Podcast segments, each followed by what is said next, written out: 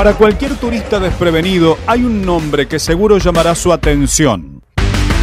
Con solo observar las últimas remodelaciones del Estadio Mundialista de la ciudad, hay un nombre, el de Roberto Daniel Gasparini, y distingue a uno de los paños de tribuna más generosos y visibles del Coliseo cordobés. Para los más nobles, amerita ponerlo en contexto, pero los más memoriosos no necesitan demasiadas referencias. El pato es la personificación de la elegancia y la fina estampa de un futbolista líder, dueño de una magistral pegada de tiro libre. Ya está Roberto Gasparini con los brazos en la cintura. ¡Tiro! ¡Lazo! ¡Qué clase de gol acaba de meter Roberto Gasparini! Que la verdad, Dios le bendiga esa pierna derecha tan educada y tan sensacional que pone la pelota en el ángulo desbordando al arquero que se tira con todo y que mete la pelota para dejar al público embelesado de un gol histórico, bellísimo, el que acaba de meter Roberto Gasparini le dio su nombre por elección popular a la misma tribuna que costaba llenar en los 90 y hoy a menudo luce repleta de hinchas. Casi un canto premonitorio del creciente reconocimiento que le fue prodigando la gente al propio Gasparini con el paso de los años. Sí, sí, es un reconocimiento, aparte un reconocimiento de la gente. La gente lo eligió, me eligió como representante de Racing, el hecho de que tengan una tribuna, te se pongan ahí a la altura de otros cuatro o cinco grandes jugadores, sí, la verdad es un orgullo bárbaro porque te representa como jugador y como persona.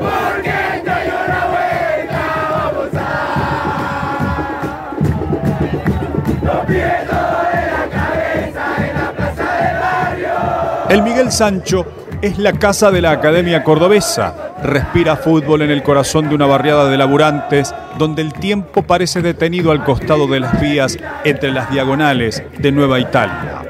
El del Racing cordobés es un corazón valiente, vapuleado mil veces, pero de pie, dispuesto a seguir derribando barreras y amando a esa casaca color cielo que forjó una rica e inolvidable historia. Aquí está Aquí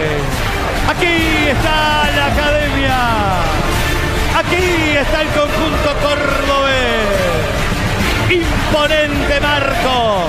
Un colorido para disfrutarlo, para vivirlo en este barrio de Nueva Italia.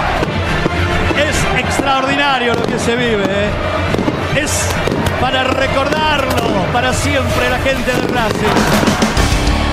Con 16 temporadas en primera división, entre torneos de AFA y campeonatos nacionales, la Gran Academia Cordobesa cumplirá pronto 35 años desde la última vez que perteneció al Círculo Máximo.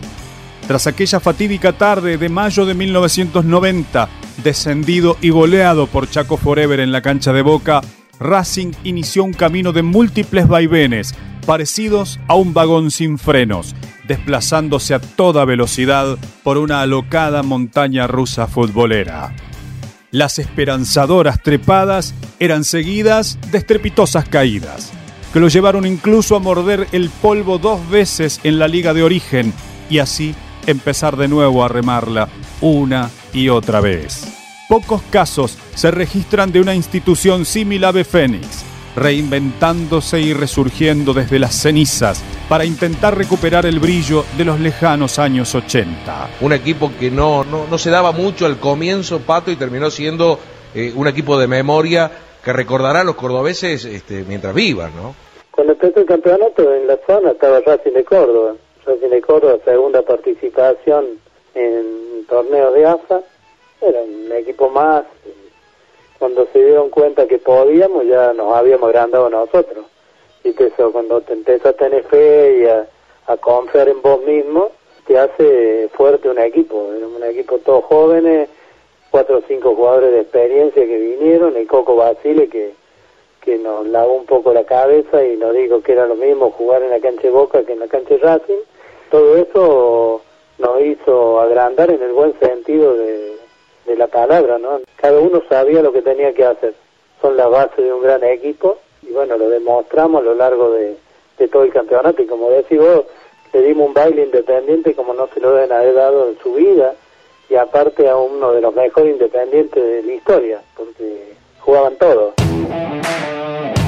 Fulgor vigente en los dulces recuerdos de los hinchas propios y de aquellos prestados por otras escuadras que le tuvieron simpatía y le guardaron para siempre un lugar entre los grandes del deporte cordobés. Y el equipazo que teníamos Racing, qué cuadras, cómo jugaban.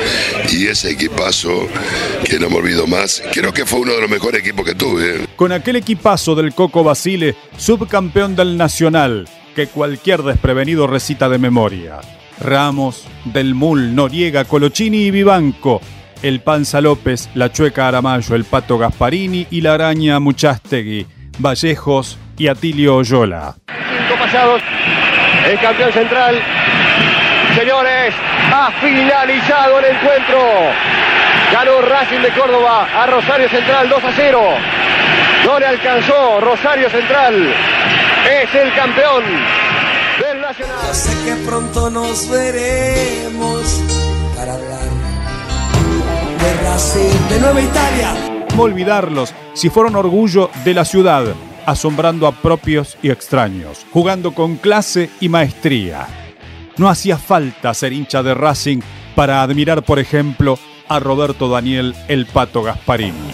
Terminó el partido Temperley 1, Rosario Central 1 y de esta manera Rosario Central es el campeón de primera división de la temporada 1986-87. Ídolo y campeón en Rosario Central y en México.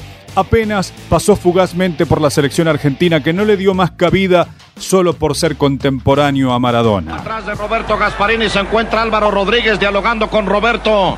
Un poquito cerca también está ahí está el tiro.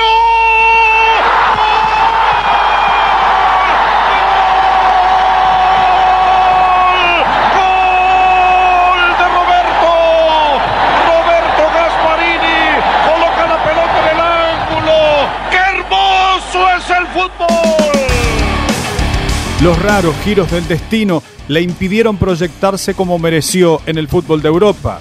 Los caprichosos tiempos de la mercadotecnia de su época no le facilitaron ganar dinero importante.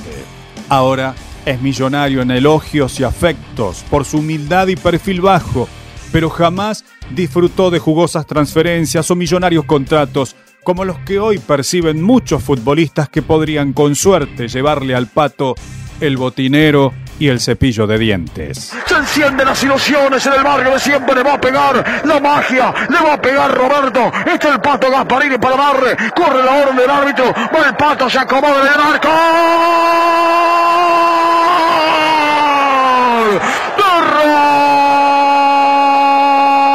el gol de Racing, gol de Racing, gol del Pato, gol de Racing, gol del Pato, gol de Racing, la magia, la magia, Roberto, Roberto el Pato Gasparini, pero que centro le colgó del ángulo, le colgó del ángulo Roberto Gasparini, pedazo de magia, pedazo de crack, pedazo de historia, Roberto el Pato Gasparini. Su suerte esquiva para las finanzas. Quedó plenamente confirmada en un delirante episodio reflejado en el documental Prode. Este es otro domingo con su majestad, el Prode.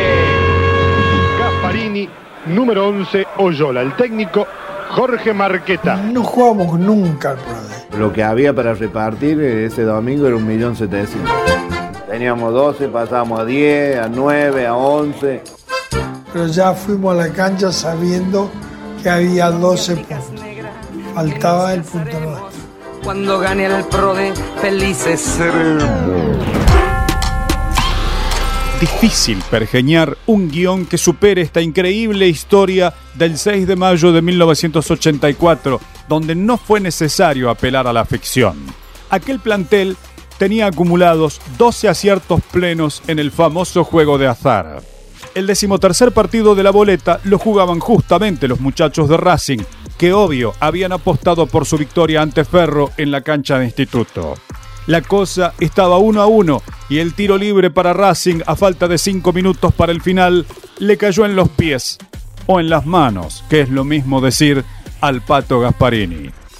Ya había clavado un golazo al ángulo en el arco sur, Y ahora, fiel a su costumbre, la hizo picar un metro antes y se le metió al arquero por arriba de la cabeza en el arco norte.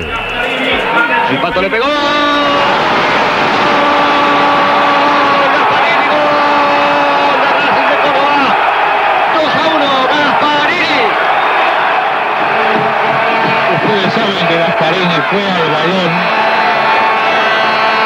Para pegarle en forma directa sobre la valla y sin embargo la pelota va a picar antes de llegar como si le hubiera pegado mal a la pelota, como si no le hubiera entrado del todo bien. La barrera que se abrió un poco y facilitó la llegada del balón enviado por Gasparini al fondo del arco de Ferrocarril Oeste. No parecía tan difícil. Una pelota que pica de una forma casi extraña, ¿no? ¿Sabes qué recuerdo, Pato, de, de aquella final con Rosario Central? Algo que no sé si se volvió a repetir muchas veces. Aquel estadio de Córdoba lleno eh, incluía hinchas de todos los equipos. Digo, una cosa muy rara de ir a hacerle el, el aguante a ese Racing cordobés, eh, más allá que seas de Belgrano, de Instituto, de, de Talleres, de lo que sea. Estaban todos ahí, Pato, ¿no? Y aparte habíamos perdido por cuatro goles de diferencia, teníamos que ganar 4 a 0, Bocha. No era que habíamos perdido 1 a 0, 2 a 1 y que fue, fue fútbol Córdoba. Había bandera de Peñarol, de Huracán, de, de todo, de Belgrano, Talleres, todos nos iban a ver y bueno, era imposible que Racing llenara el estadio solo.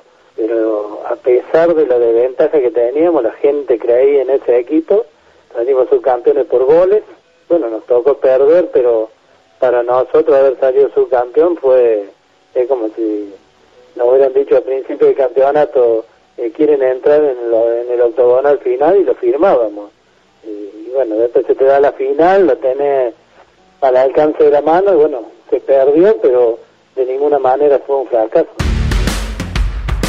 Gasparini y todo Racing celebraban a los saltos como si del campeonato del mundo se tratase. Se frotaban las manos calculando el jugoso premio que iban a percibir en dólares. Pero cuando todo se aclaró, aquel plantel cayó en la cuenta de que efectivamente habían ganado el PRODE. Solo que la suerte bendijo también a otros 99 apostadores. Abonados los descuentos de ley, repartieron 12 mil dólares entre 40 personas, unos 300 por cabeza que apenas alcanzaron para pagar la cena. Una vez ganaron el PRODE, ¿no? Y ustedes tenían que ganar para, para sacar los 13 puntos, hiciste los dos goles. ¿Cómo fue esa historia? ¿Quiénes habían jugado esa boleta? y nos sentamos los 40 porque entraron utileros, médicos, masajistas, todo, todo lo que era el plantel, partido uno, tal, tal, tal, hicimos la tarjeta. Bueno, jugamos a las 8 de la noche, 6 de la tarde, estábamos escuchando y teníamos 12 puntos. Pues y en el entretiempo el árbitro me llama a mí y a Cooper, cuando veníamos bajando le dije, Cooper, tenemos 12 puntos en el PRODE, aflojen un poco, era el, el perro del bueno. Bueno, no, fue peor, más corrían, más metían, y bueno, faltando 5 minutos, tiro libre, pateé y la pelota salió medio de arrastro y pegó en la raya de las 6, se le metió por arriba la cabeza al arquero. Y el otro día, recién los resultados estaban al mediodía del día lunes, y bueno, había casi 100 ganadores. O sea, eran 17 mil dólares, menos el 30 del descuento de que eran 12 mil dólares. Éramos 40 nosotros, 300 dólares que ganamos cada uno. Juega el Racing Cordobés.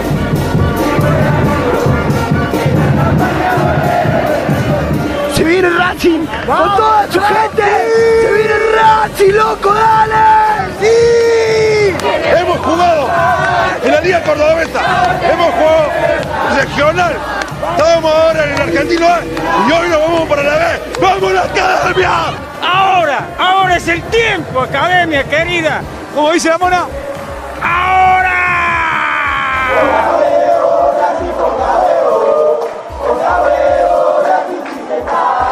Esto es Racing de Nueva Italia, viejo. El loco berretín de ser fanáticos de esta academia de cracks y maestros, de esta verdadera locademia del fútbol.